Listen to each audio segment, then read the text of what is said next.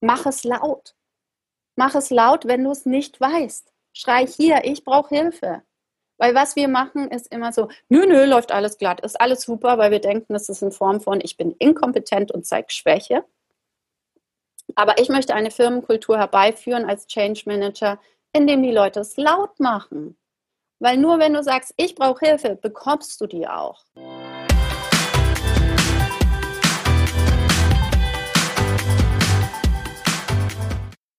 Herzlich willkommen bei Café und Community, dein Podcast mit inspirierenden und hilfreichen Geschichten rund um das Thema Community. Ich bin Denise Henkel. Seit 2008 habe ich Communities professionell aufgebaut und betreut und jetzt möchte ich dieses Wissen mit dir teilen. In diesem Podcast lernst du, wie du mit einer guten Portion Offenheit, Neugier und Wertschätzung etwas bewegen kannst in dieser Welt. Mein heutiger Gast ist eine inspirierende Frau mit einer Begeisterung für Veränderungsprozesse. Was für andere schmerzhafte Umgewöhnung ist, bedeutet für sie vor allem die Chance, alles neu zu machen. Dabei ist sie gleichzeitig entwaffnend offen und direkt sowie angenehm einfühlsam. Im heutigen Podcast teilt sie mit uns, nach welchen Prinzipien sie handelt und welche Erfahrungen sie dahin gebracht haben. Ich hoffe, du gehst aus diesem Gespräch genauso inspiriert und motiviert heraus, wie ich es war. Viel Spaß beim Zuhören. Mein heutiger Gast äh, ist mir vor circa einem halben Jahr auf LinkedIn begegnet, als ich auf der Suche nach Menschen war mit interessanten Geschichten für meinen Podcast rund ums Thema Community und verwandte Themen. Und sie hat damals bei Siemens ähm, etwas aufgebaut, eine Community aus internen Experten zum Thema künstliche Intelligenz, die nach außen hin extern als Influencer auftreten sollten.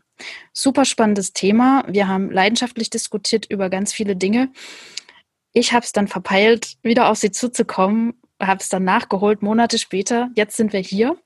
Und die Situation hat sich ein bisschen geändert, wie wir gerade festgestellt haben. Die Fragen, die ich vorbereitet haben, äh, es wirkte so, als passten sie nicht auf ihre aktuelle Situation. Ähm, aber irgendwie ist es doch spannend, die Fragen beizubehalten und trotzdem das Interview so durchzuziehen wie gedacht.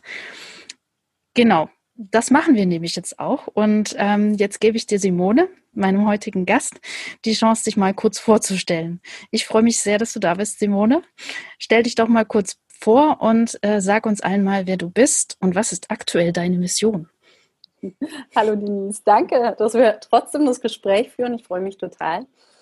Ähm, genau, ich bin Simone Kirsch. Was ich gerade bin, ist eigentlich, was ich niemals gedacht hätte, Vollzeit-Mami und Hausfrau.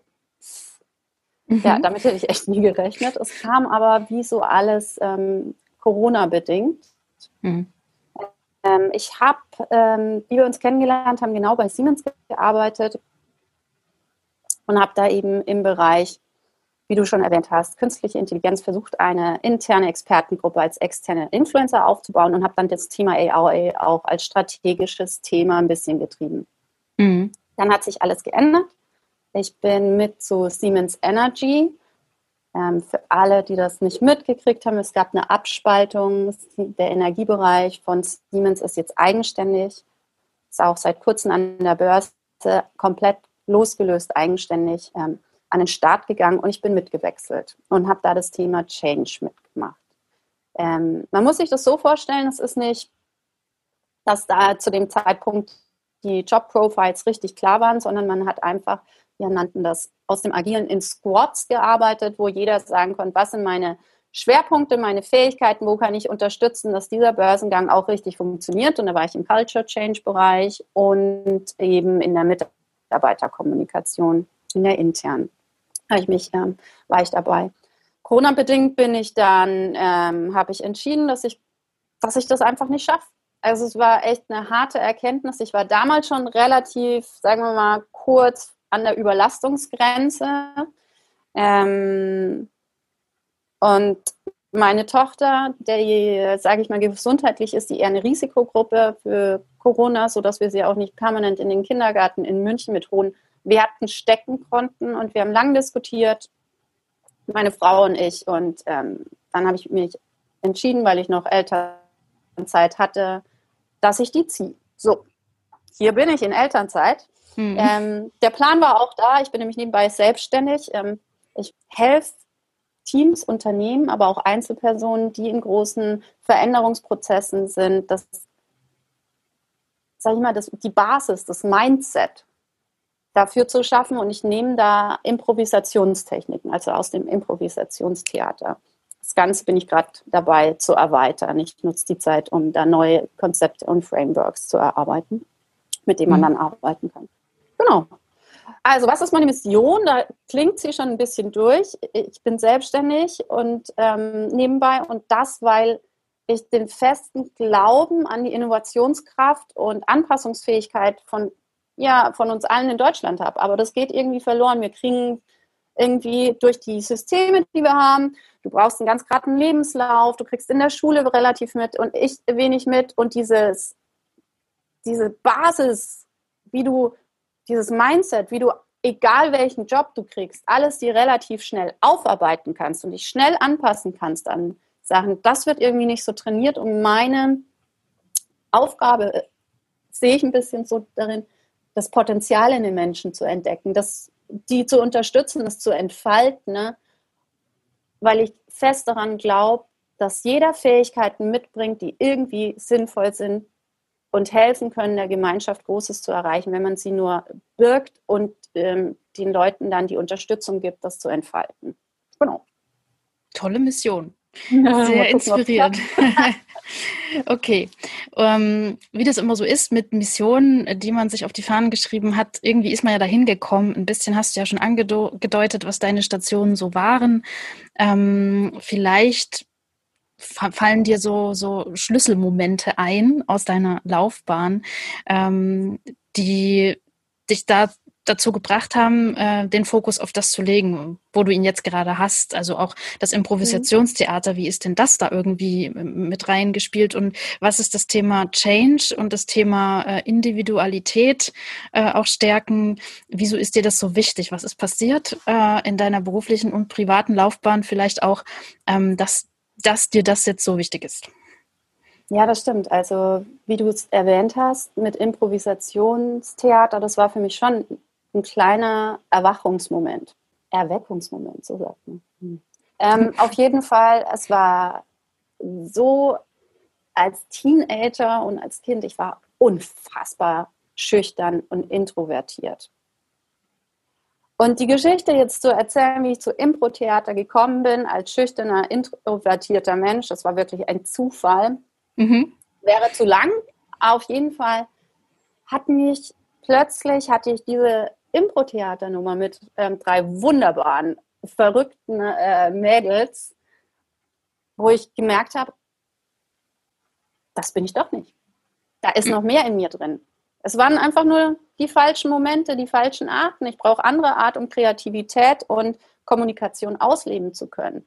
Und wenn man mich jetzt so erlebt, das sind einfach Techniken, die ich anwende, könnte man denken, ich bin extrem extrovertiert. Mhm. Aber es ist einfach beides da und wie in vielen Menschen beides angelegt ist.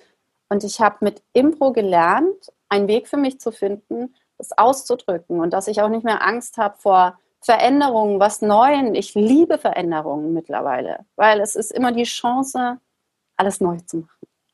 Mhm. Und, ähm, und Veränderungen sind gar nicht bedrohlich, wenn man bestimmte Techniken hat.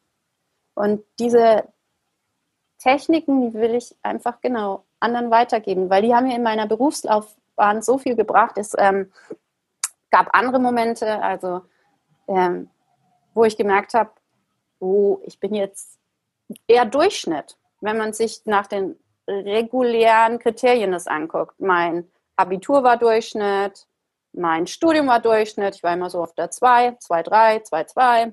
Hm.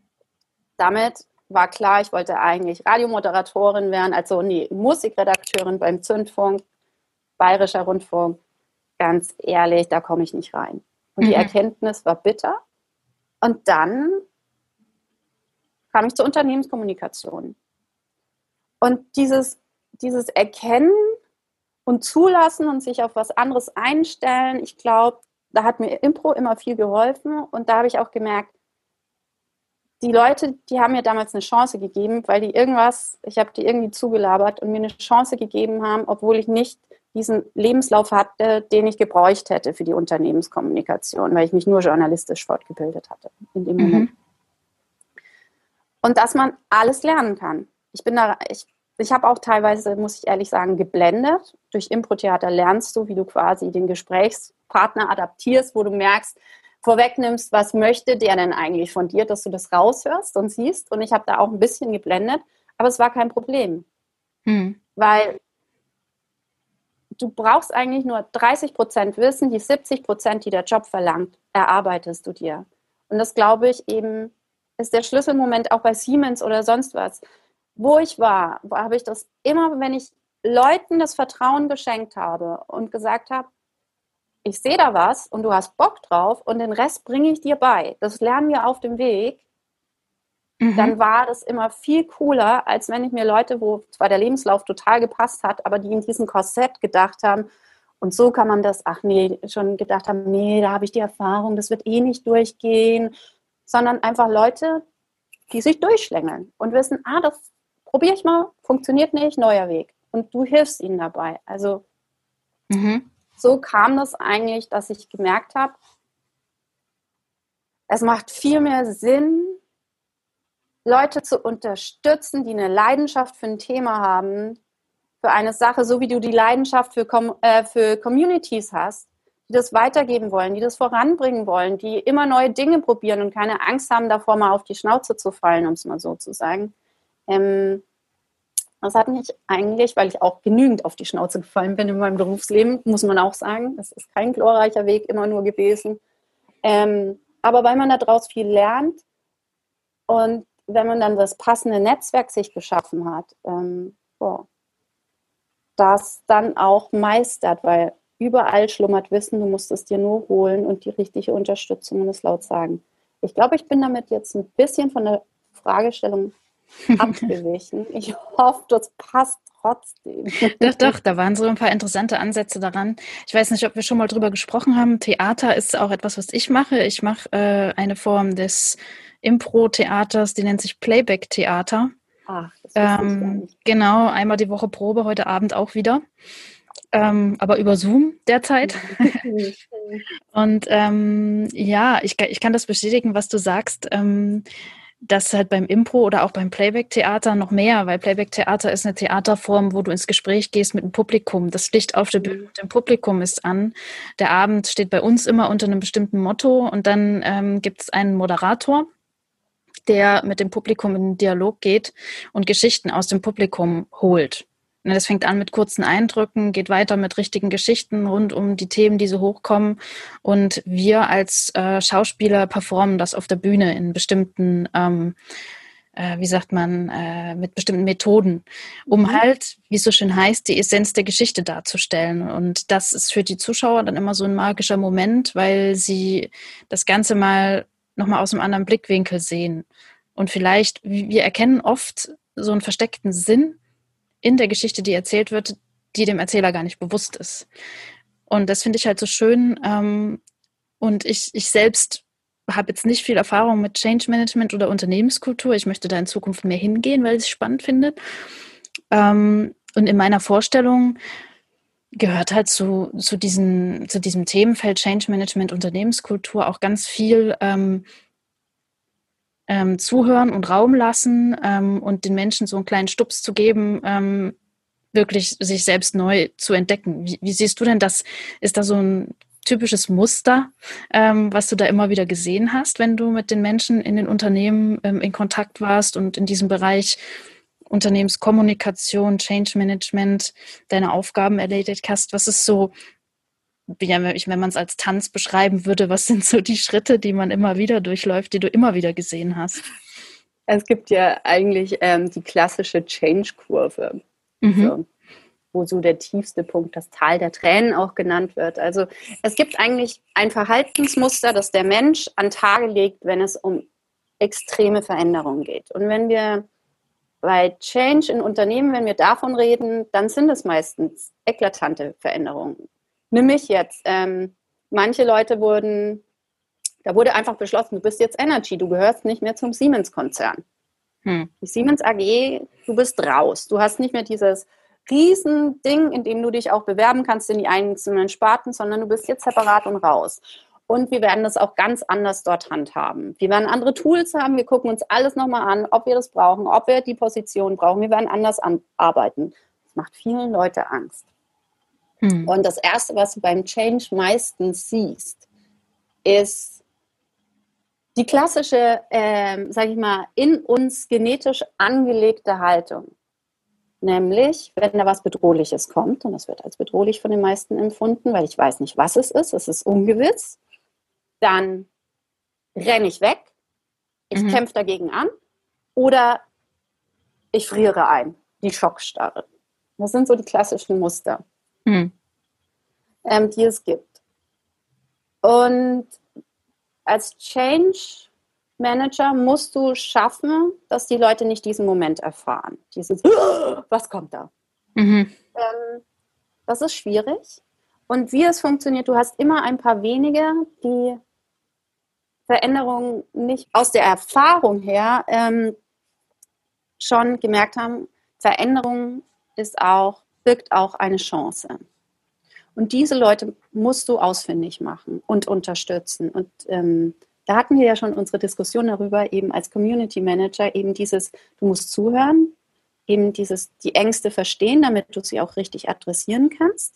Und, ähm, und du musst die Leute, die sagen, oh, da kann aber was Gutes drin sein, die musst du ausfindig machen und unterstützen, dass sie das leben können, nicht blockiert werden von den anderen, die Angst oder sonst was haben hm. und äh, unterschiedlich reagieren und denen das Werkzeug an die Hand zu geben, das, was sie an Veränderungswürdigen und Guten sehen, auch zu leben und damit als Vorbild für die anderen zu gelten.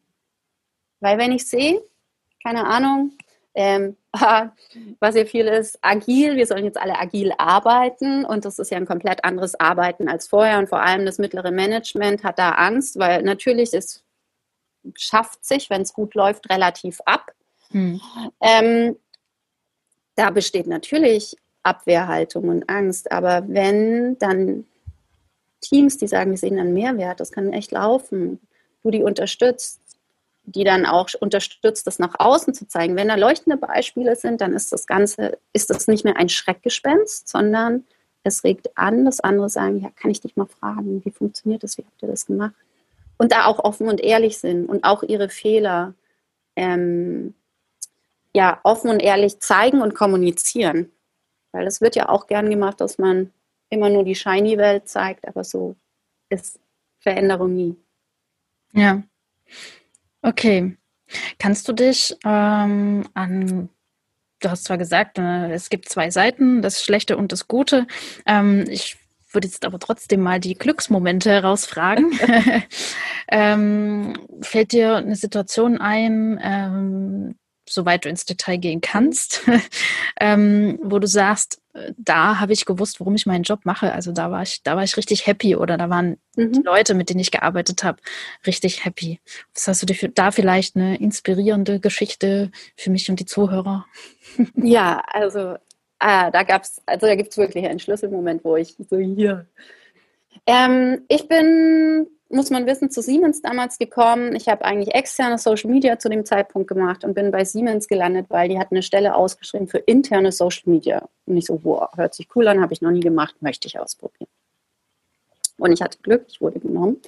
Und ich bin vor, oh Gott, ist das jetzt? Acht Jahre her? Acht, äh, ich glaube echt acht Jahre her bin ich gekommen, weil Siemens ein haben es damals Siemens Social Network, ähm, eine Enterprise Social Collaboration Plattform eingeführt hat. Also so eine Mischung aus Facebook, Quora, LinkedIn, hm. alles, was es halt kann. Und das hatte zum, sage ich mal, wir hatten da wirklich Schwierigkeiten, weil es ähm, kompliziert eingeführt worden ist, weil diese Plattform, man hat sich erwartet, dass die Leute von allein quasi ähm, richtig agieren, nämlich offener und transparenter kommunizieren da drin ihre Fehler, sagen, sich austauschen und so weiter. Hat es aber nicht mit dem Auftrag eingeführt, sondern hat gesagt, hier ist eine Social Media Plattform, nutzt sie, tauscht euch aus. Klassiker. Schwierig. Ja. ich hatte das Glück, ich hatte eine großartige Chefin, die gesagt hat, nee, ich sehe auch das Potenzial dieser Plattform. Versuch du das, indem du Communities unterstützt und ähm, aber auch die vor allem die Kommunikation, ähm, das zu fördern. Mm, ich habe da viele Sachen ausprobiert und wir wollten einfach die Leute dazu kriegen, dass sie sich auch über Probleme und Sachen austauschen, weil es gibt es wahrscheinlich in jedem Unternehmen wenn, dieser Spruch, wenn Siemens wüsste, was Siemens weiß. So. Mhm. Weil Wissen in Silos ist Hoheit, ist Macht, gehalten wird. Und wir wollten das aufbrechen. Und dann gab es den einen Moment.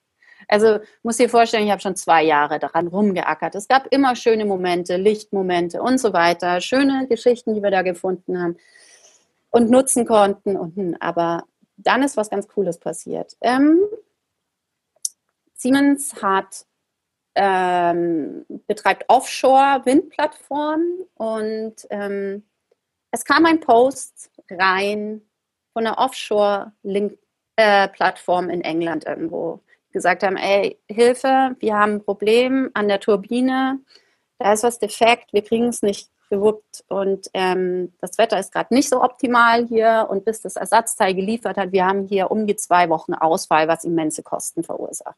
Mhm. Foto reingestellt. Hat vielleicht irgendjemand eine Idee? Hat er schon mal das gehabt? Und dann wurde über Ecken, über Ecken weiter und plötzlich meldet sich das Gasturbinenwerk aus Berlin. Okay. Jemand.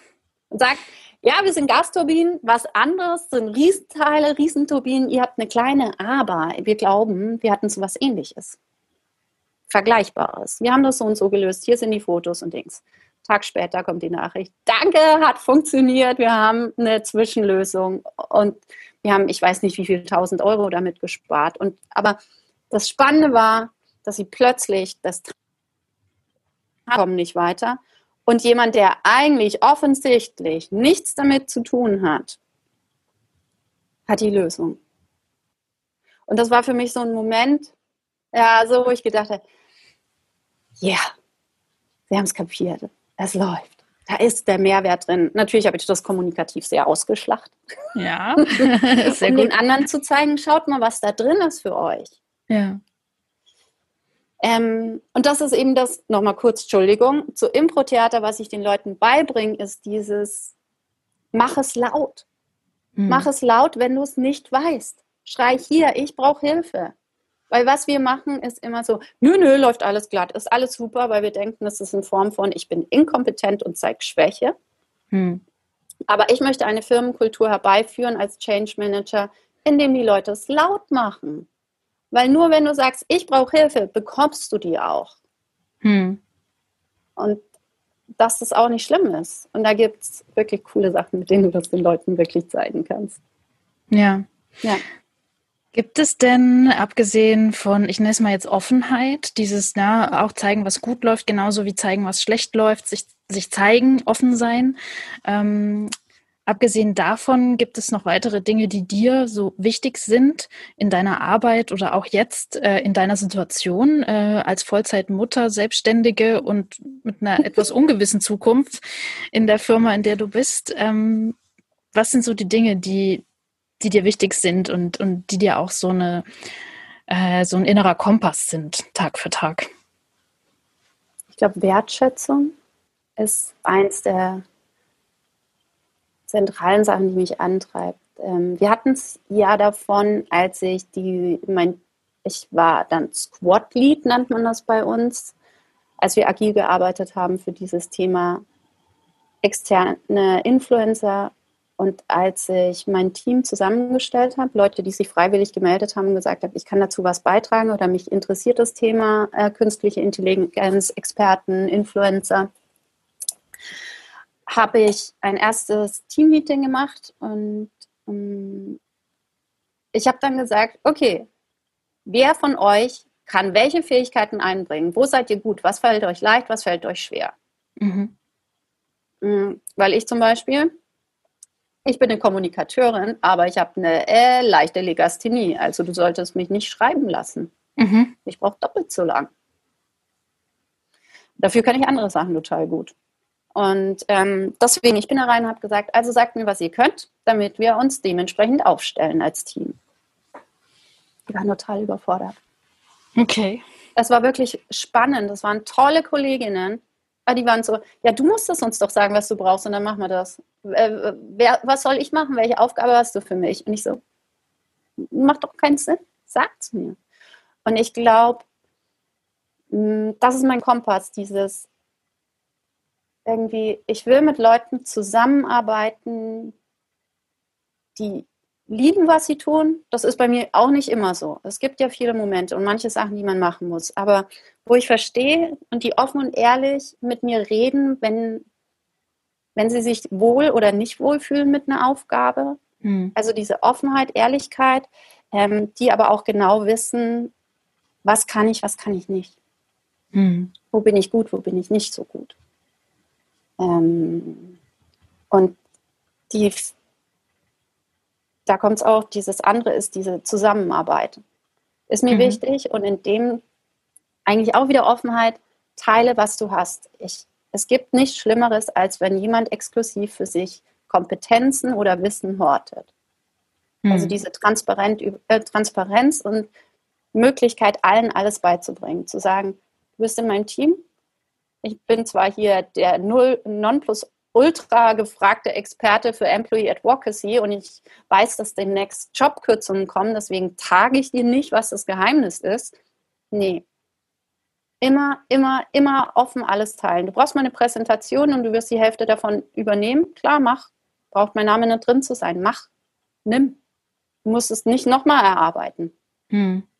Und das sind, glaube ich, auch so dieses, was ich jetzt als Teilzeit, also nee, als Vollzeit-Mami versuche mit meinen Kindern, ist schon dieses, auch mit meiner Frau, was fällt mir leicht, was fällt mir schwer.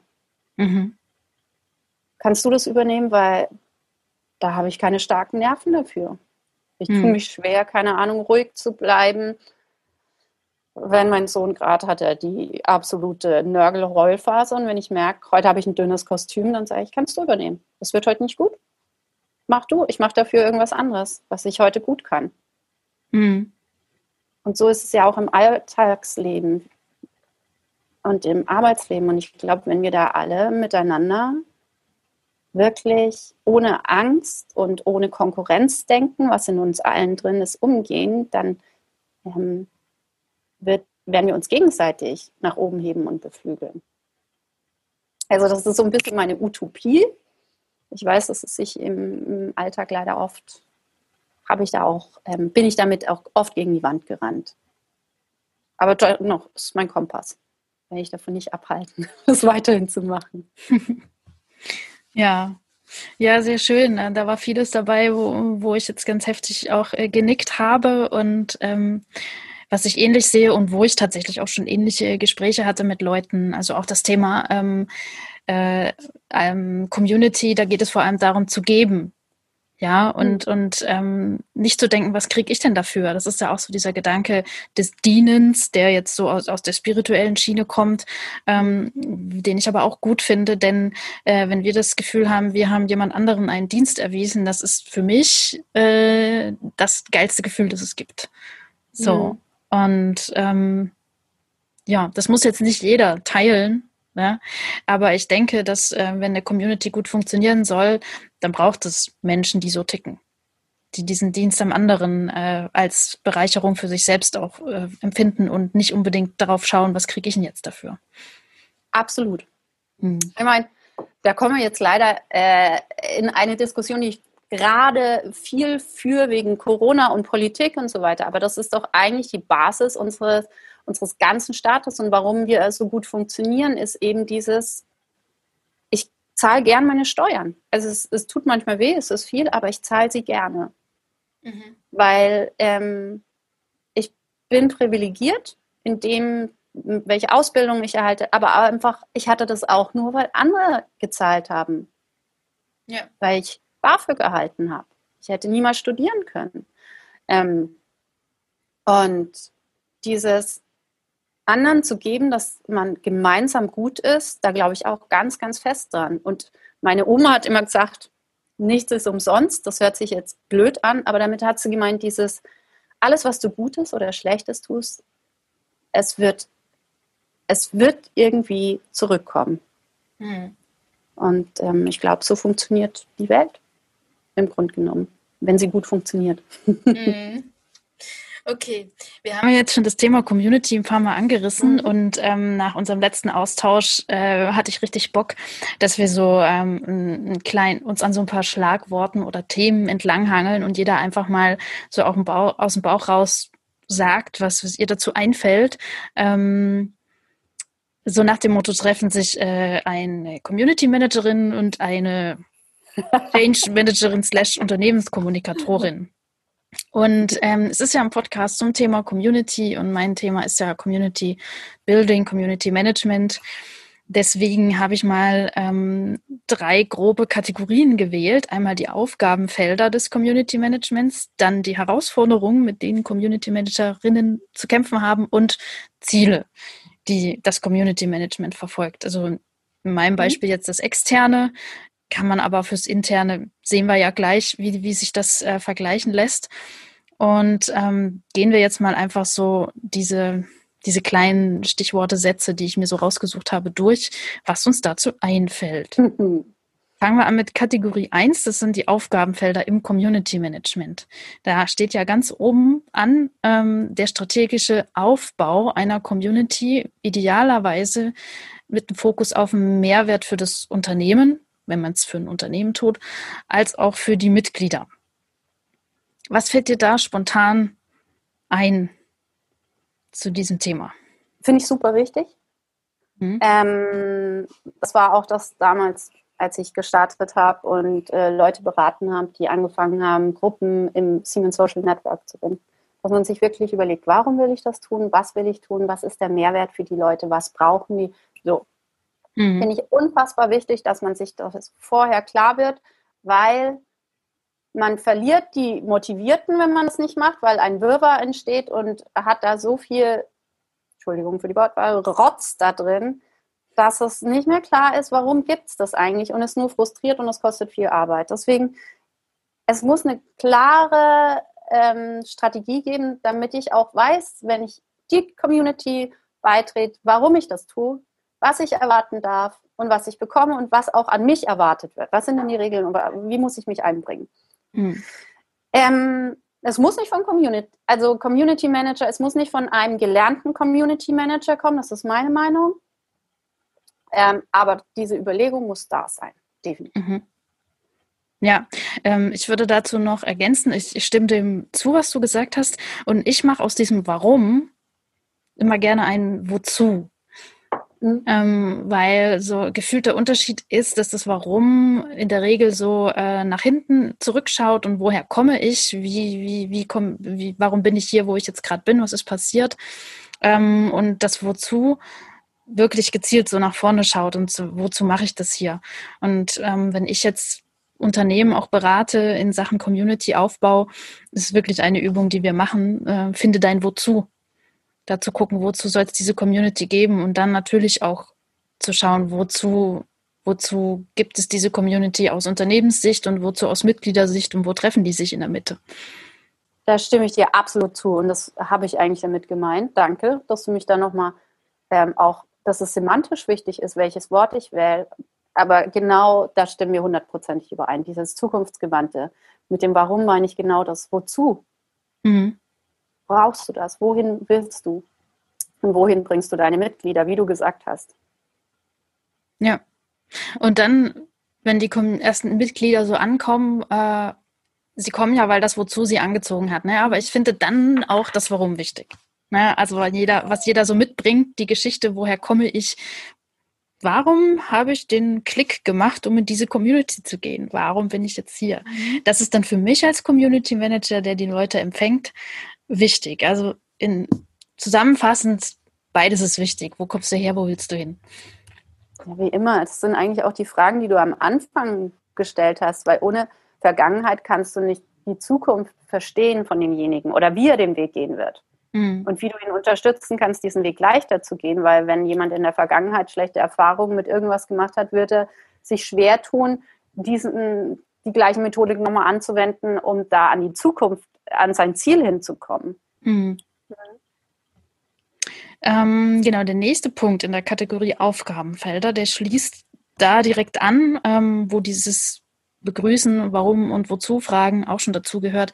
Das ist Beziehungsmanagement nach innen und nach außen. Als Community Manager stehst du ja oft so, ich sag mal, zwischen den Stühlen. Du bist ähm, Vertreter des Unternehmens, du bist aber auch Ansprechperson für die Mitglieder in der Community. Da kann, da kann es natürlich auch zu Reibereien kommen. Ja, bevor ich jetzt hier noch mehr sage zum Thema Beziehungsmanagement nach innen und außen, was fällt dir denn dazu ein? Ähm, da komme ich schon wieder auf mein Credo, nämlich das ist die offene und ehrliche Kommunikation, die mir da einfällt, die elementar wichtig und die Basis für das alles ist, für ein gutes Beziehungsmanagement nach innen und außen. Und da gehört auch für mich nicht ein Bloßstellen dazu, sondern das vermeide ich, sondern eben dieses, ähm, wie sagt man schön, bei Kindern eigentlich diesen liebevollen Blick. Da sind Leute drin.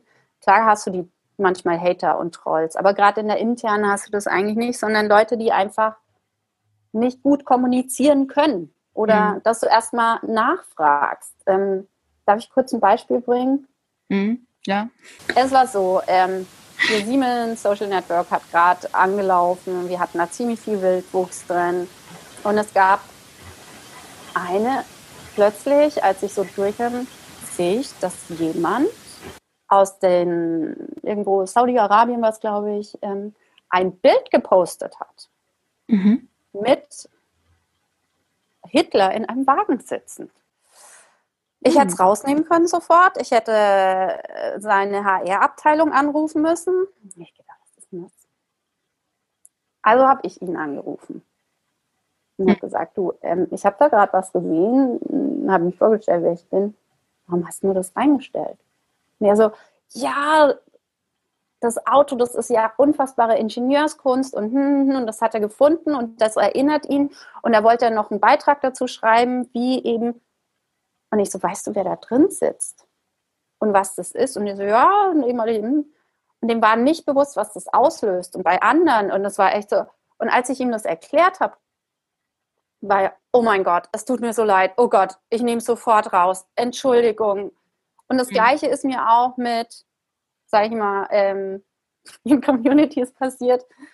Da hat ähm, mich eine Kollegin aus USA angerufen und hat gesagt, ähm, hier ist sexuelle Belästigung. Ich so, was? Mhm. Hat mir den Link geschickt.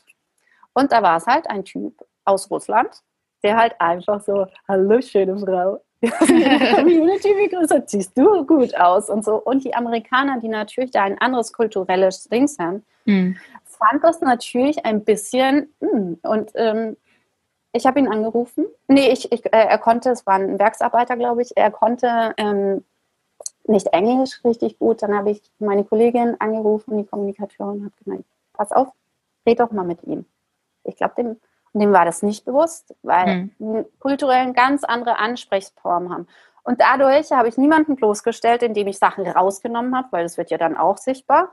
Und die konnten sich selbst erklären. Und dies ist, glaube ich, für mich für Be Beziehungsmanagement, was ich mit diesen Anekdoten eigentlich erzählen wollte, war dieses, red mit den Leuten ehrlich, frag, warum sie es getan haben und dann kannst du Beziehungen auch offen und ehrlich austauschen und das dann auch transparent machen in der Community.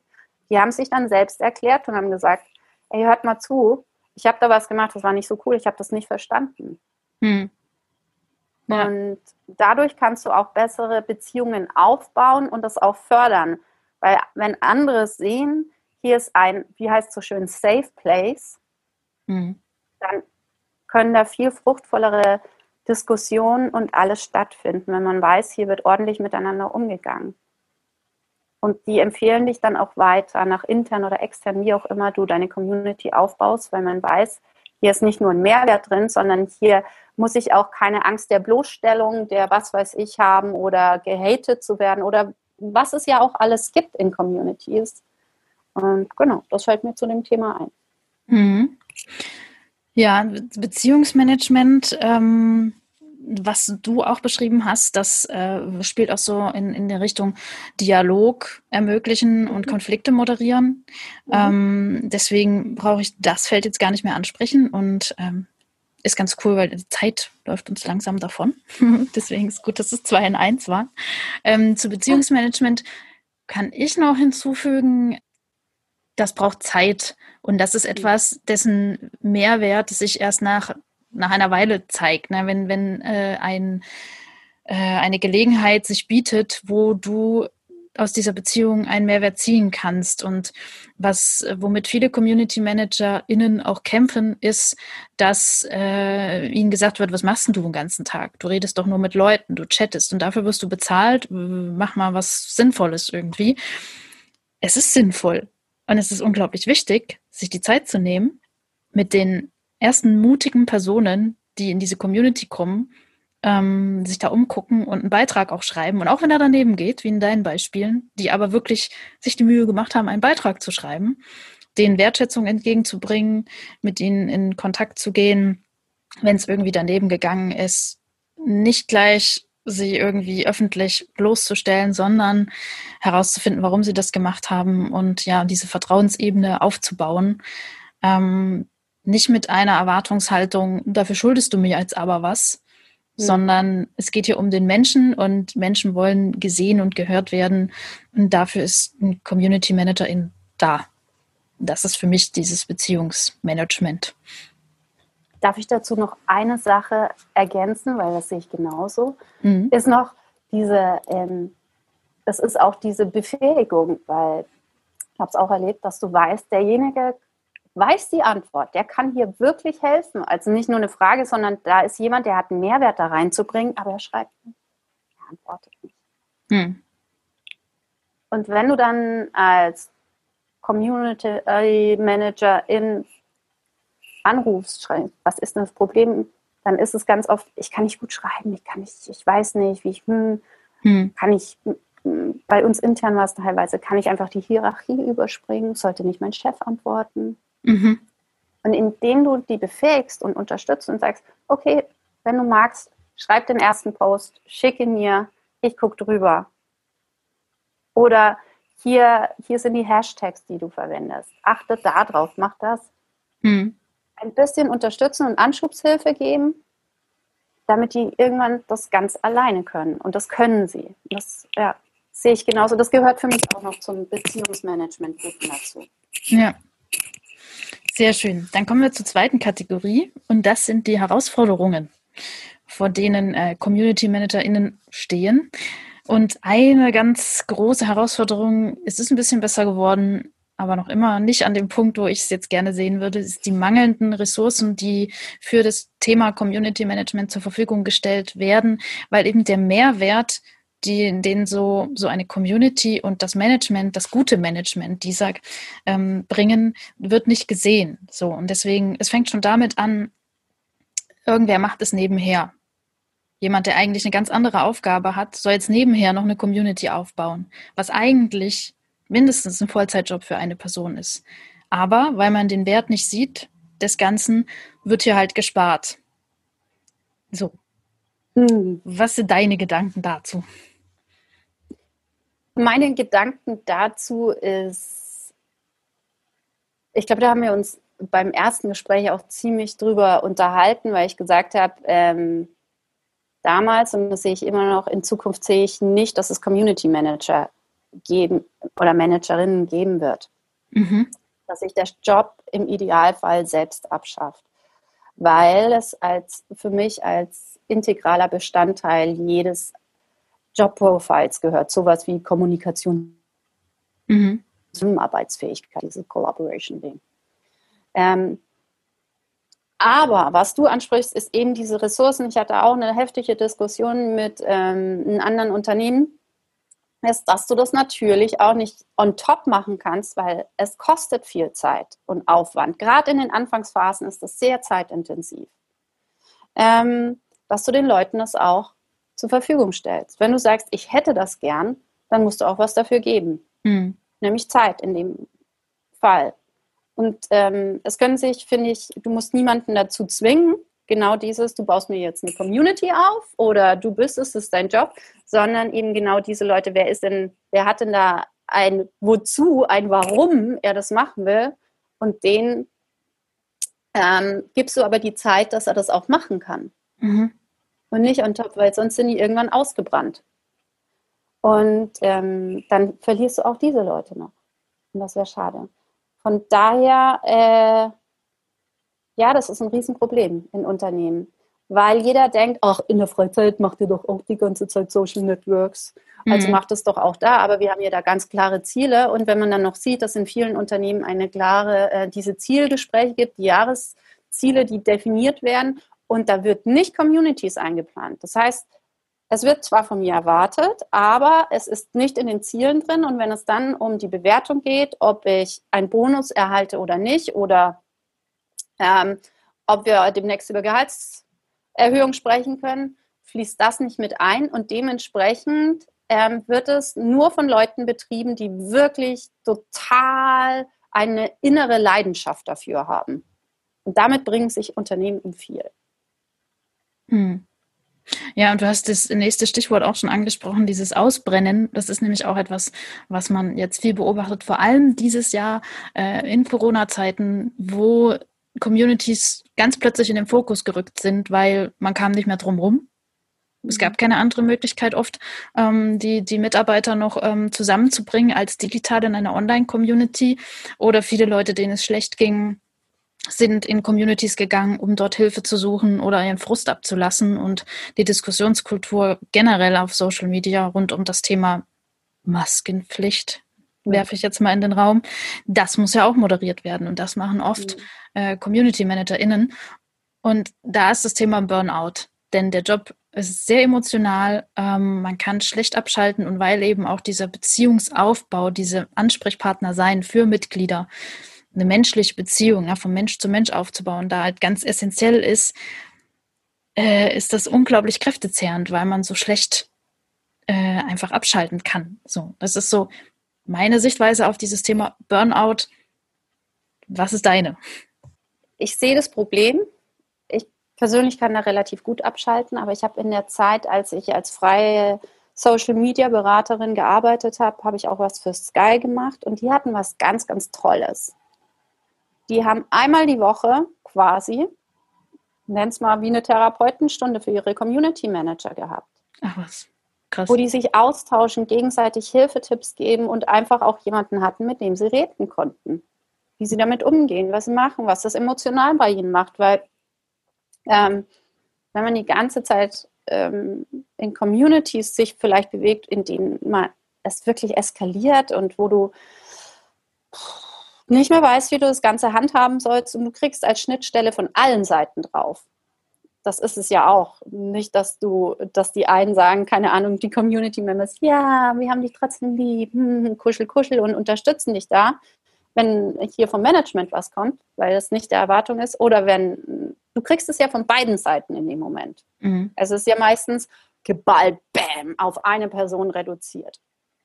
Und da, äh, wie heißt es so schön, resilient zu bleiben, braucht man schon für sich gute Strategien. Und dementsprechend finde ich gerade so, ja, eine Therapiesprechstunde für Community Manager so sinnvoll und hilfreich. Und Community Manager brauchen auch Communities, um eben solche Strategien auszutauschen. Hm. Und das Thema Burnout ist, glaube ich, gerade in unserer jetzigen Zeit eh allgegenwärtig. Mhm.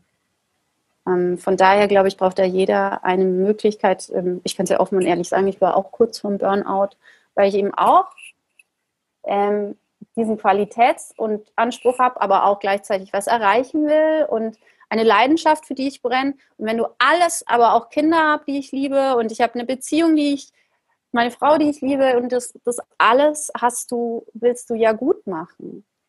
Und du willst aber auch nicht stagnieren und du willst mehr lernen. Und da stößt man irgendwann an seinen Grenzen, wenn eben dieses, wenn du keine, deswegen ist, glaube ich, dieses Thema Change für mich, Unternehmenskultur so wichtig, wenn du keine Möglichkeiten hast, kein System im Unternehmen etabliert hast, wo du sagen kannst, stopp, halt, ich kann nicht mehr, kann jemand übernehmen. Hm. Und wo du nicht äh, Aufgaben verteilen kannst, wo du siehst, okay, die hat gerade eine Belastungs- wir machen hier das, wir machen das, wir verschiften jeden Tag neu, indem du wirklich offen und ehrlich miteinander redest. Und so passiert es einfach, dass viele Menschen sich ausbrennen, drei Monate Hardcore arbeiten und danach wäre die Arbeitslast ja auch wieder ein bisschen runter, aber dann kommt noch was anderes dazu und die fallen dir aus. Das ist ja auch nicht im Sinne eines Unternehmens und menschlich gesehen eine Katastrophe, weil die Leute ja jahrelang teilweise brauchen, um sich zu erholen. Mhm.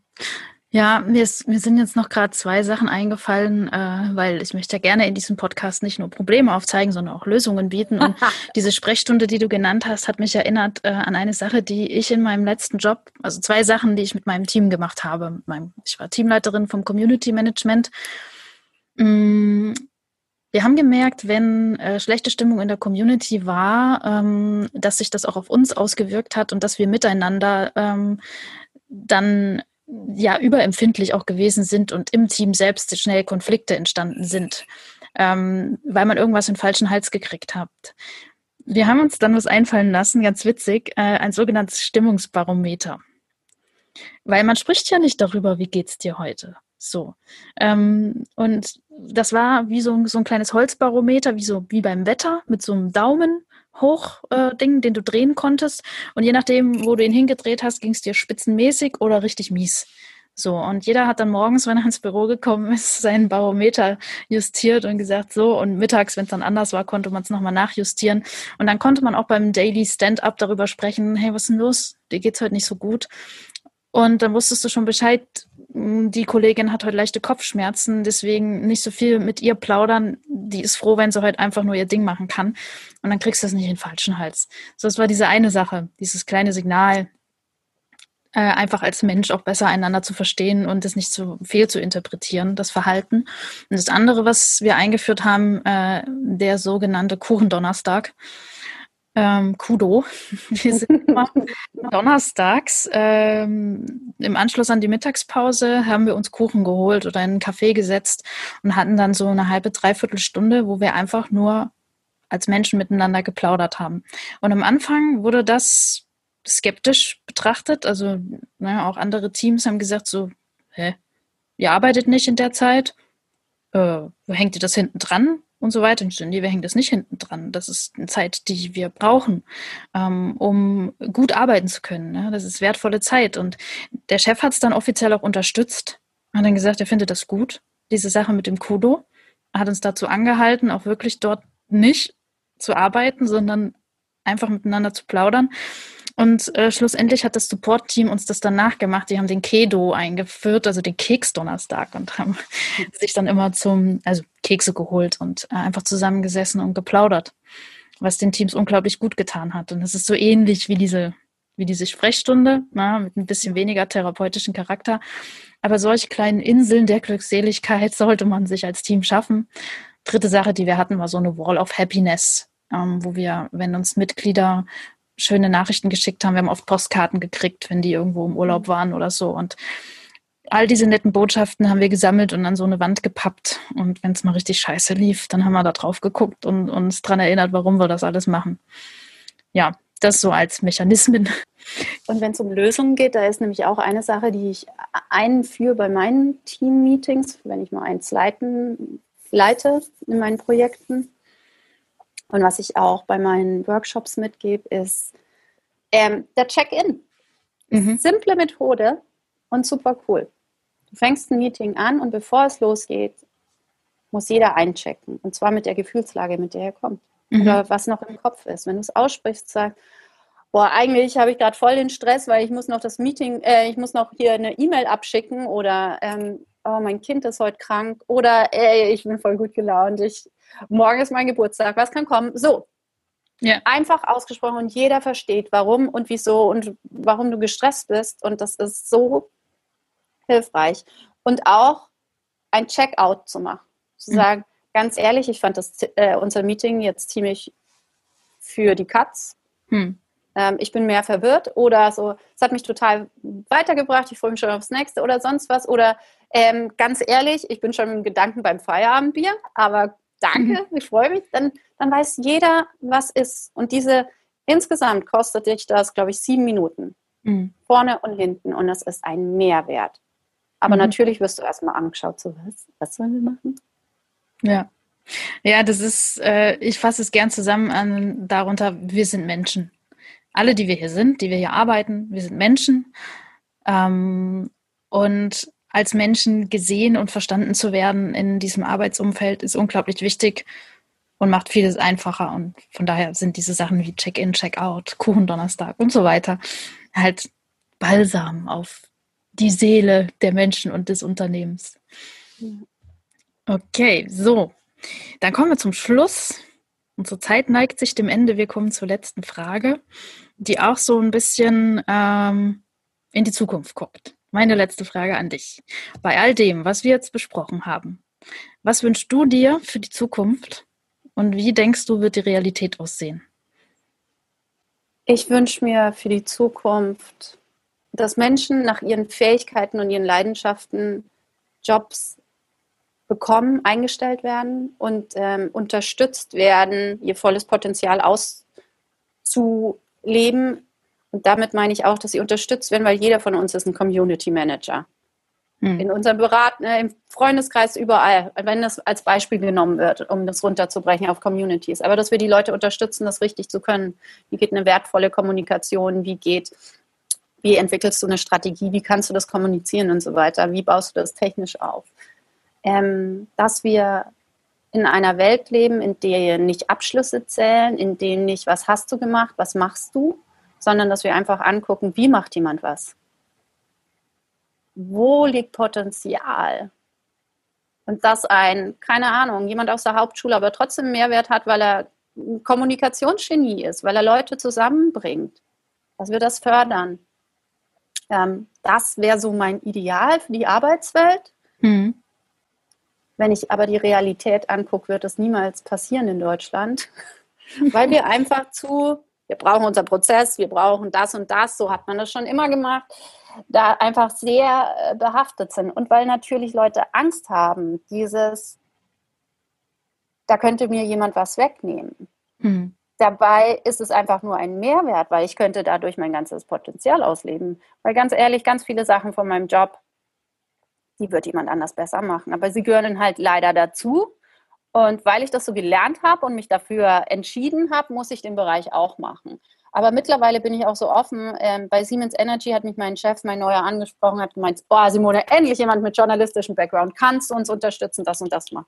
Ich meine, ähm, habe ich gesagt, Uwe, so heißt er, kann ich gerne machen, aber ganz ehrlich, ich brauche doppelt so lang und du machst dir keinen Gefallen. Aber was ich sehe, ist, ihr habt noch keine gute ähm, in den unseren Digitalplattformen. Da brauchen wir noch eine Strategie. Und so, da bin ich gut, da habe ich viel Erfahrung, habe auch Bock. Und, hm, und er so, ach super, okay, dann machen wir es so. Hm. Und jemand aus einem anderen Team macht es und es hat gut funktioniert. Hm. Und ich glaube, wenn wir das in Zukunft so gestalten könnten, wäre jedem geholfen. Sehr schön. Da, da wäre es eine große Systemveränderung. Und das dauert ja in Deutschland immer sehr, sehr lange. Da bin ich froh, dass es Menschen wie dich gibt, die ähm, da ein Teil von dieser Zukunft sind. Ähm, und dass ich deine Geschichte teilen kann mit den Zuhörern des Podcasts und ähm, wir auch weiter in Kontakt sind und uns da gegenseitig unterstützen. Ich danke dir für deine Zeit, für dieses Gespräch. Und ähm, ja, wünsche dir noch ganz viel Freude mit deiner derzeitigen Mission als Mutti. ja, die Mutti, echt. ja, vielen, vielen Dank. Es hat mir unfassbar Spaß, wie immer gemacht, mit dir zu reden. Und ich freue mich schon aufs nächste Gespräch. Vielen Dank fürs Zuhören. Wenn du mit Simone in Kontakt treten möchtest, erreichst du sie am besten über LinkedIn unter ihrem Namen Simone Kirsch oder über ihre Webseite improeffekt.de. Auf Twitter ist sie auch aktiv. Dort findest du sie unter Simone Gier in einem Wort. Ich freue mich außerdem, wenn du mit mir ins Gespräch kommst, zum Beispiel um dein Feedback zur Episode zu teilen oder direkt mein nächster Interviewgast zu werden. Mich erreichst du auch auf LinkedIn unter meinem Namen Denise Henkel oder auf Instagram unter tribetales Ich freue mich, wenn du das nächste Mal wieder einschaltest. Bis dahin, mach's gut und bleib gesund.